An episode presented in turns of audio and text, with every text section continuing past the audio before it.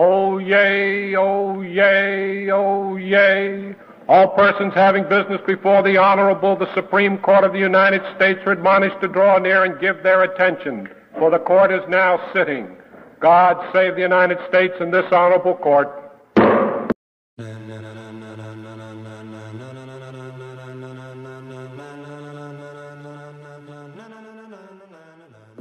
El pasado 2 de mayo de 2022, Político publicó un borrador de sentencia de la Corte Suprema de Estados Unidos en el que resolvía el caso Dobbs vs. Jackson's Women's Health Organization. En este documento escrito por el juez Samuel Alito, la mayoría de las y los miembros de la Corte anularían Roe v. Wade, el emblemático caso que permitió el aborto en el país norteamericano.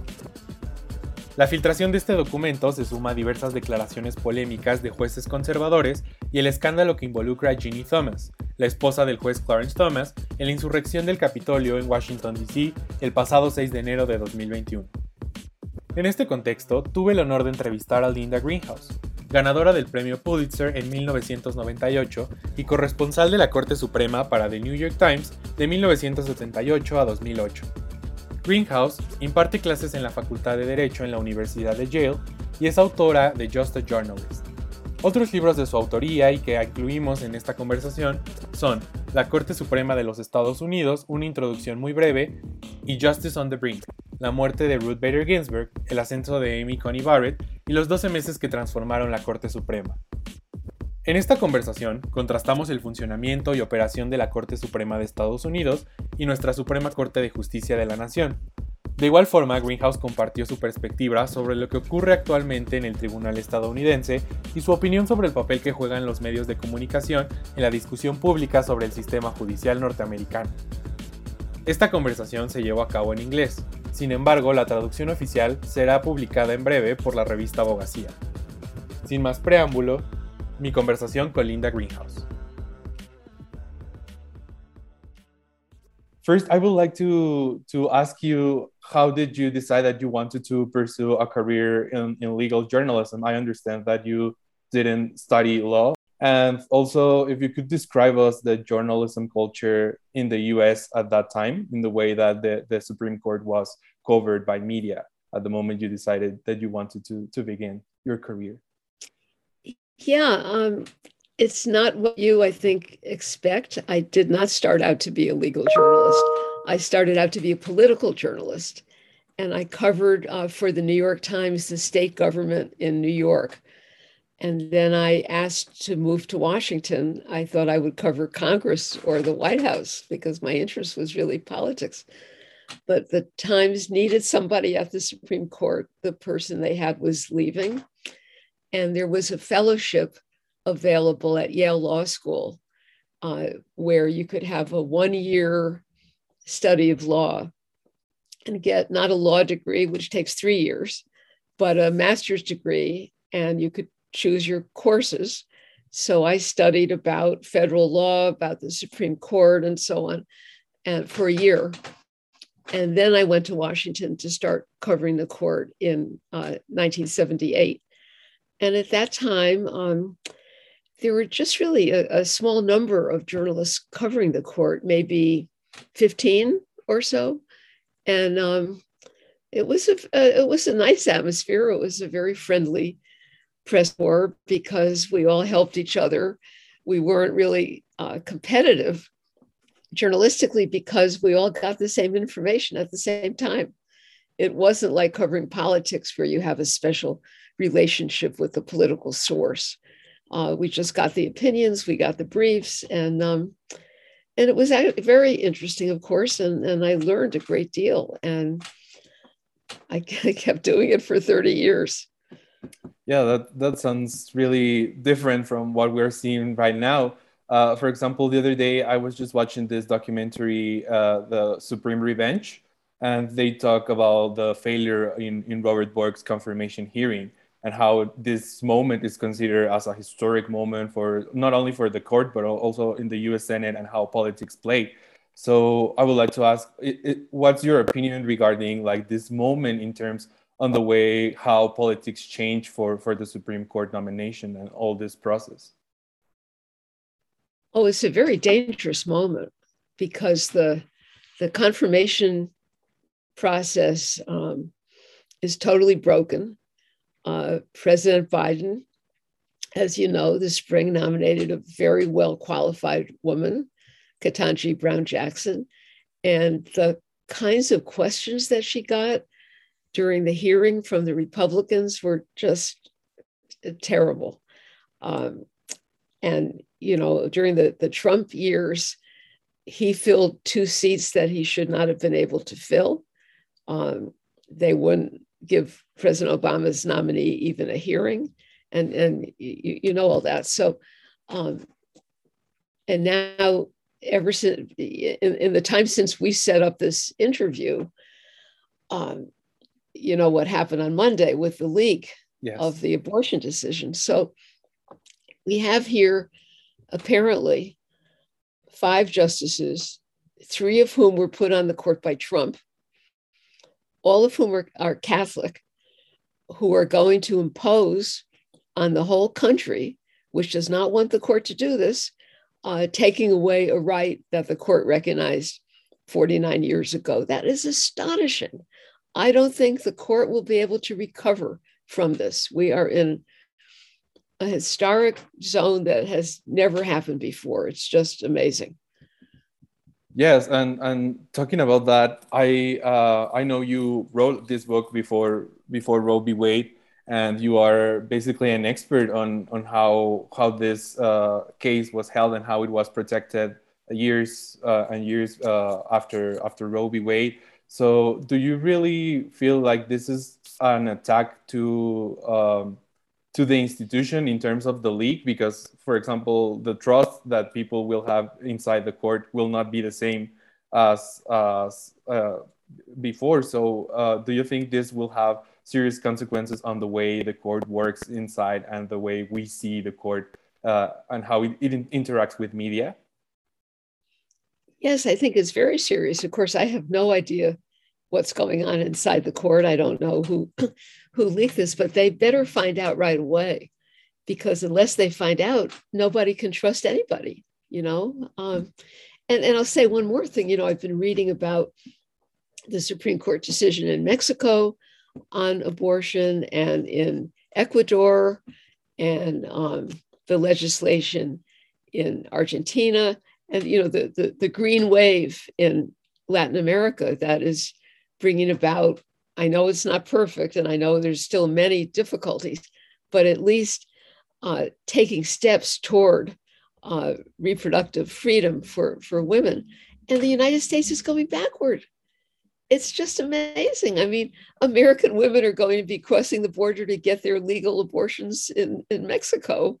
And it used to be you know the other way around. So um, it, it's really an unbelievable moment yes that's that's something that we it, it's weird because like it's like tables turned because we usually see the US court and US law as a way to admire or to see how we can make better ways to do law uh, seeing the, the, the US uh, system. Um, for example, in Mexico, uh, for example, the discussion meetings between the Supreme Court justices uh, and the oral hearings are not only recorded but also transmitted publicly in television. We can see all what the things that the, that the justices are saying, and this is like this is justified as a way to show transparency. But in practice, the the justices have created a system where they just read prepared speeches, and it's really formal, and there's no real discussion on what's happening or the case or the the things to consider. So I remember that that in Ketanji Brown Jackson's uh, hearing, she was asked about if if she thinks that that Supreme Court hearings would would need to be televised. Um, do you think that this idea about transmitting hearings or meetings in the U.S. is is good, or would it be useful in any sense? It would be useful. That's not. It's not a big deal. I mean, that's not where the problem is. Um, right now anyone can can get the uh, the audio in real time of the hearing. So, uh, you, you, know, that's put out on the internet uh, right away. And then uh, when there's a hearing in the morning, that afternoon, the court puts up the, the transcript uh, of the hearing so that, um, you know, to that extent, there's transparency. So whether you can actually see them on television or not. I frankly, I don't think it matters very much. Okay.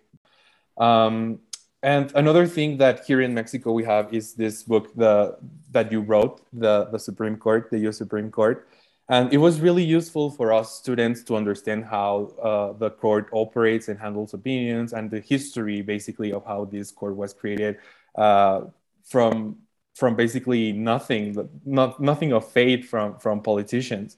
Um, so I would like to ask you if if you had any particular objective that led you to to write this book. And if you ever imagined that it would end up in other countries that see or study this court in, in, in such a way?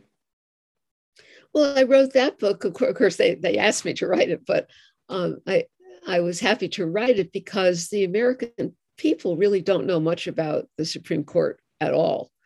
I mean right now everybody's paying attention because of abortion.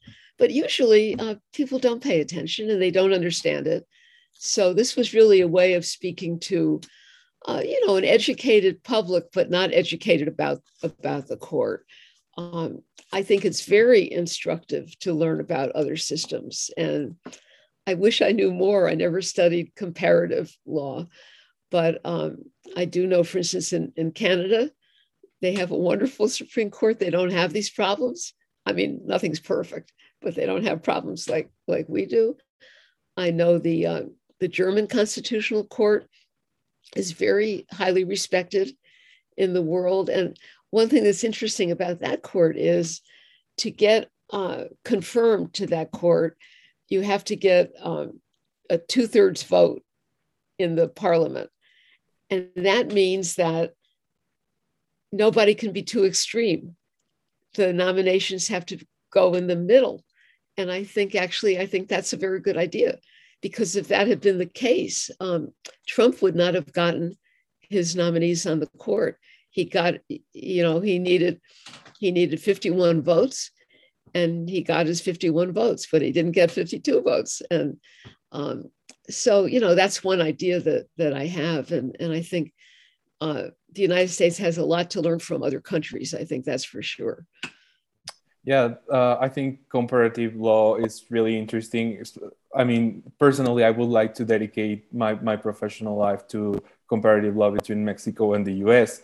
And something that I was really interested in reading your book, Justice Under the Brink, is that you talk uh, about the influence of the Federalist Society in the nomination of conservative justices to the Supreme Court. Uh, could you explain us a little bit what this Federalist Society is and how it play a role in, in Trump's nominations and confirmation of, of justices? Yes, so this is an organization, a private organization of conservative lawyers and judges and law students. And its goal is to uh, grow the next generation of conservatives in the law. So it has very active chapters in the major law schools, and it has a lot of money from conservative foundations.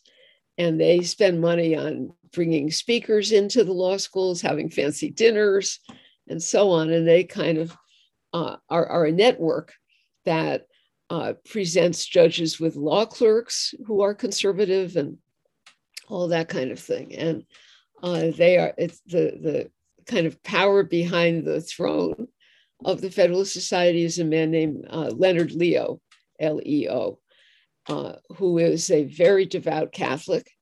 And his goal, really, I think, is to get uh, judges on the courts who will follow Catholic doctrine. And uh, when Trump became president, he didn't know anything about the courts. He didn't know anything much about anything, but he didn't know about the courts. And, and he basically turned it over to the Federalist Society to pick judges for him. And they picked not only three Supreme Court justices, they picked about, I think, 220 judges on the lower courts. And those lower courts are very important. For one thing, they all have life tenure. And Trump put people in their 30s and early 40s on those courts, so they'll be there for half a century. And the Supreme Court only decides about 70 cases a year. The lower courts decide thousands of cases. And those cases do not get reviewed by the Supreme Court. So it's very important who's on the lower courts. And not a single one of those judges got on the lower courts without first being approved by the Federalist Society. They were all members of the Federalist Society. They all got the okay from the Federalist Society. And so, you know, you can say that basically the Federalist Society is now running United States law. I think that's fascinating because foremost, the way that the, the Federalist Society operates is that they go to the very core of the law. They go to the academic sector. They go to these uh, law schools where students are beginning their professional lives and they are trying to figuring out what they want to do, how they want to think, and um, going and creating these profiles, these conservative profiles. I think that that's a really interesting way to operate and to create a whole system where you end up nominating and confirming uh, conservative justices. Um, but moving on to, to another question, I would like to ask you about the legitimacy of the Supreme Court.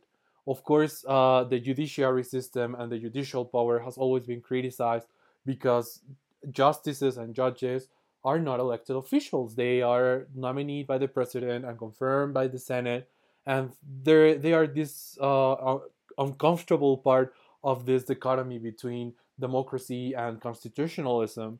Um, so I would like to ask you: Do you think there is going to be a negative perception in terms of legit- legitimacy between the citizens of the United States and the Supreme Court? Because at the end of the day, uh, the decisions and the confirmation of this court do not represent the majority or the the majority of ideas that, that the citizens have right now. And I think that's really, really interesting to see. And do you think there's going to be any impact on the on the larger terms uh, in the future? Yes, I think um, public approval of the Supreme Court is now very low. It's the lowest it's been since the poll companies kept ta- you know taking surveys and you know what the implications of that are um i it, it's hard to say but so historically in the 1950s and 60s we had a very liberal supreme court under a chief justice named earl warren and the court in those days had a lot of liberal decisions for the rights of criminal defendants, um, uh, for racial equality, for getting organized religion out of the public schools, things that a lot of people in the country thought it went too far and they didn't like it. And Richard Nixon, when he ran for president in 1968, he was able to uh, really exploit and and make a campaign uh, platform by running against the Supreme Court. Well, the same thing might happen again. I mean, he was very successful, right, in, in getting getting elected by running against the court. It's possible that the current situation may help the Democrats uh, in the future because the court has gone too far in the other direction but I don't know. I'm not smart enough to predict uh, what's going to happen in our in our politics. Yes, definitely. I think that would be a developing story, and I think we're going to we're going to need to to wait and see what happens next. Uh, but for example, last Monday during the when the leak happened, I remember that many people were trying to find someone to blame for. Um, I remember seeing in Twitter journalists, politicians, pundits basically anyone who, who was reacting to this trying to blame uh, Justice Ruth Bader Ginsburg for not retiring during during the Obama administration. I remember people blaming uh, Justice Kennedy for retiring, and I remember that in in your book Justice on the Brink, you talk about this uh, this accusations and and this criticism that Justice Ginsburg received for not retiring. So I would like to ask you again for your for your opinion. Do you think that this decision was a correct decision. I mean, if Justice Ginsburg uh, retired during that time, would it even be different? Would things change in any way? Uh, was that the core of the problem? She made the decision that was right for her. And, you know, she placed a bet. First, she placed a bet that Hillary Clinton was going to be elected in 2016. That's what everybody thought. Can't blame her for that, right? We all thought that. And she placed a bet in 2020 that she would live long enough for the president after Trump, turned out to be Biden, of course, to pick the next justice. And, you know, she was unlucky. If she had lived four more months, we wouldn't have this problem. So to blame her, to blame the entirety of the problems that we're now having, that, you know, this one person should have retired, I think is kind of ridiculous. I'm glad she didn't retire because we needed to hear her voice during those last years. And I, you know, I write a lot about this in, in Justice on the Brink. I got very tired of hearing why Justice Ginsburg should retire. Yeah, yeah, and and here in Mexico, Ruth Bader Ginsburg has a huge impact on on young students, young women students. Uh, last year, I was able to interview Shana Knizhnik. I don't know if you know her. She is the law student who created this notorious RBG blog and made like viral in in in internet. And she she talked about the necessity of of transmitting information about what what's happening in law in a more easier way and a more accessible way for young people and for even uh, normal citizens who are not really into politics. And I would like to ask you, as a legal journalist, how do you try to, to transmit this complex information to citizens that are not necessarily uh, Supreme Court experts or that are not into politics? Yeah, well, really, what, what I what I've trained myself to do is think of myself before I spent the year at Yale Law School and, and all these years learning about the law and the court and thinking, okay, if I, I, I'm, I'm writing for the person that I was uh, back before I got this education. And I was, you know, a person very interested in public affairs. I didn't need to be, um, you know, handed out the news in tiny little bites, but I, you know, I could I could deal with complicated ideas, but I just didn't. I wasn't an expert, and I'm writing for that person. I'm not trying to persuade that person that oh, the Supreme Court is important. I'm assuming they know that, and they just want to understand what happened and what it means and what it means for what is going to happen next so that's the that's the person i'm writing for yes and for example here in mexico uh, the supreme court has this tradition where they try to get you know more in touch with with citizens and with young students for example uh, chief justice arturo zaldívar has a tiktok account and he's really active on, on social media and publishes uh, his opinions and different videos explaining how the court works. And for example, I couldn't imagine Chief Justice Roberts doing these TikToks or having these conversations with young students. Um, so I would like to ask you uh, do you think there's this limit where justices and institutions have communication between them and, and citizens? Or do you think this is a, a, something positive? Should should we have this as a normal way to communicate with with institutions such as the supreme court?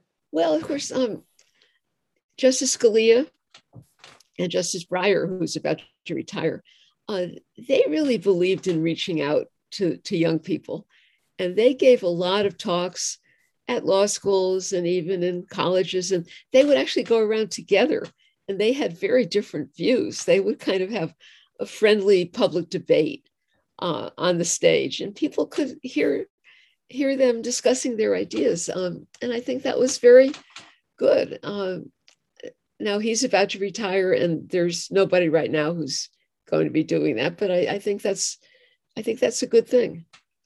Yes, there are a lot of videos of those conversations on YouTube. Uh, for example, in my constitutional law class, we watched one of them uh, when we were studying our originalism and living constitutionalism.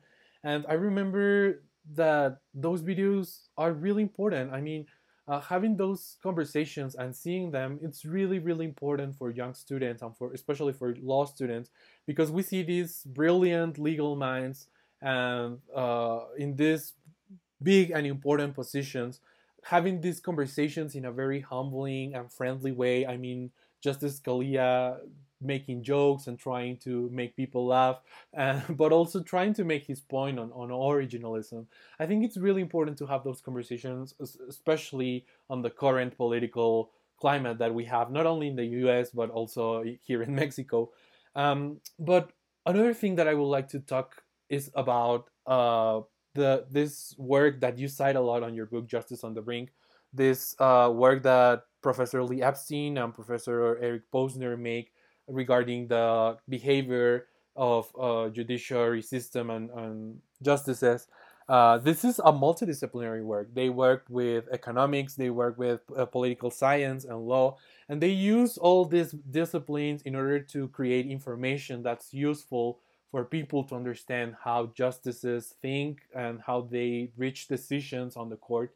And I would like to ask you how, in your personal way, um, this work has contributed for you to understand what's happening right now at the court. Uh, because, for example, here in Mexico, the legal profession is really closed to that. Uh, lawyers are really closed because they feel superior and they use really specialized language that only lawyers can use, and they are close to work with other um, disciplines. And I think it's really, really useful to have this work, this multidisciplinary work. But I would like to know more about your experience and why do you think it is important for us to have this and to work with other disciplines? Yeah, well, I, I, I majored in political science when I was in college, and I've always been interested in uh, you know history and, and political science. And of course one thing that i think is different in our systems but you tell me i mean here law school comes after college. So somebody has four years of college. They don't major in law they major in something economics history whatever.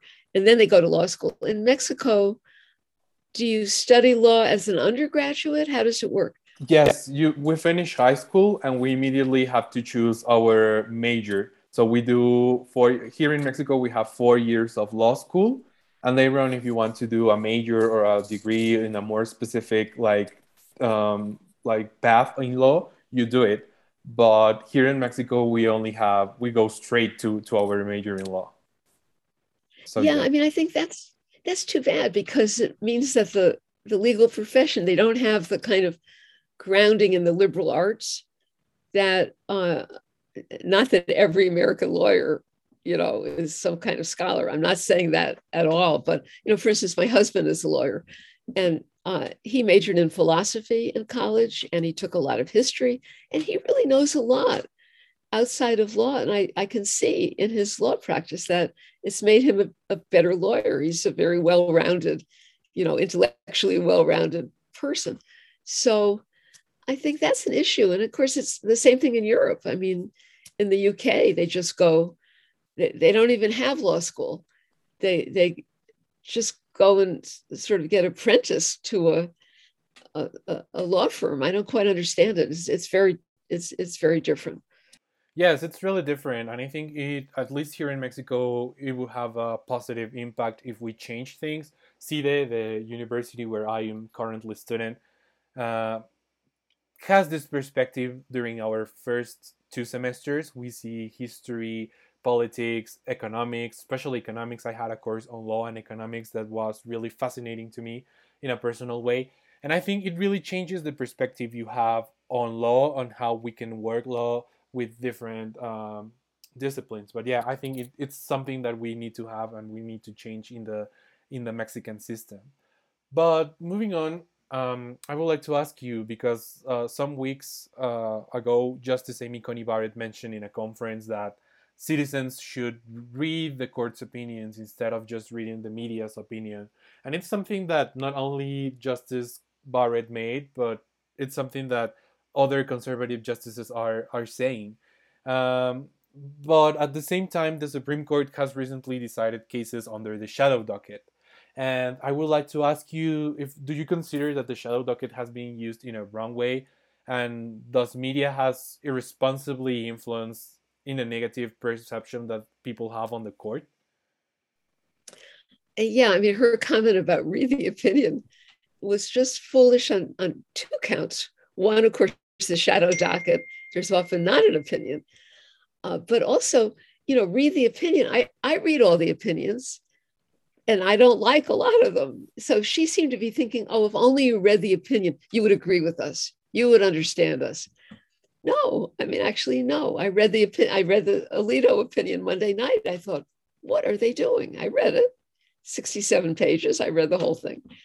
So, um, yeah, I think that the use of the shadow docket to make law, to make new law, is um, close to being really illegitimate. It's not what we expect out of the court. It's one thing to use the emergency docket for real emergencies, you know, a stay of execution or something has to be done.